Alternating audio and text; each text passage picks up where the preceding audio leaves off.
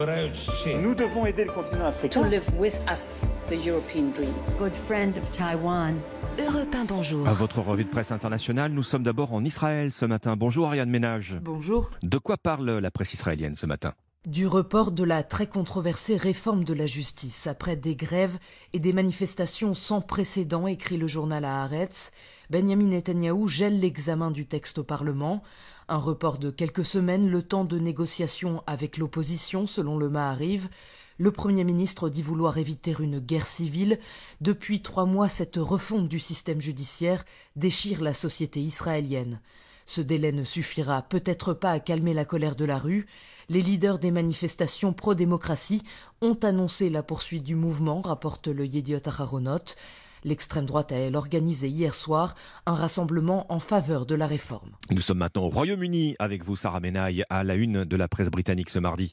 Eh bien, ce matin, dans la presse britannique, on parle évidemment de l'élection du nouveau Premier ministre écossais, Oumza Yousaf. C'est son visage qui est en une de tous les quotidiens.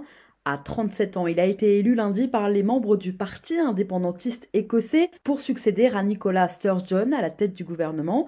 Et ce qui inquiète Londres aujourd'hui, ce sont évidemment ses velléités indépendantistes. À la une du Télégraphe, ce titre L'élection d'Oumza Yousaf n'inspire pas confiance pour l'avenir. Le Times donne lui les détails du plan de Yousaf pour organiser au plus vite un nouveau référendum sur l'indépendance écossaise. Même angle choisi par le journal Métro, qui précise que le nouveau Premier ministre écossais doit relancer un mouvement indépendantiste en perte de vitesse ces dernières semaines.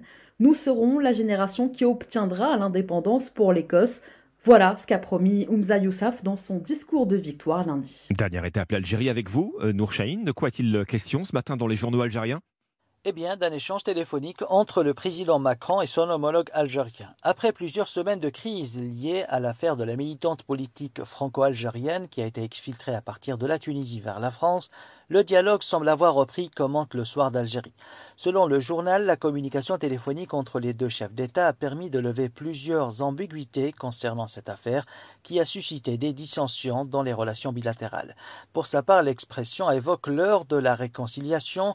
Le quotidien précise que le président Tebboune a informé son homologue français du retour prochain de l'ambassadeur d'Algérie à Paris. Et pourtant, le site Algérie aujourd'hui demeure interrogatif et met en une est-ce la fin de la crise entre Alger et Paris, sachant que les relations entre les deux capitales fluctuent au rythme de l'actualité Merci Nour merci à nos correspondants. 6h54, vous êtes sur Europe 1, très bon début de journée. C'est déjà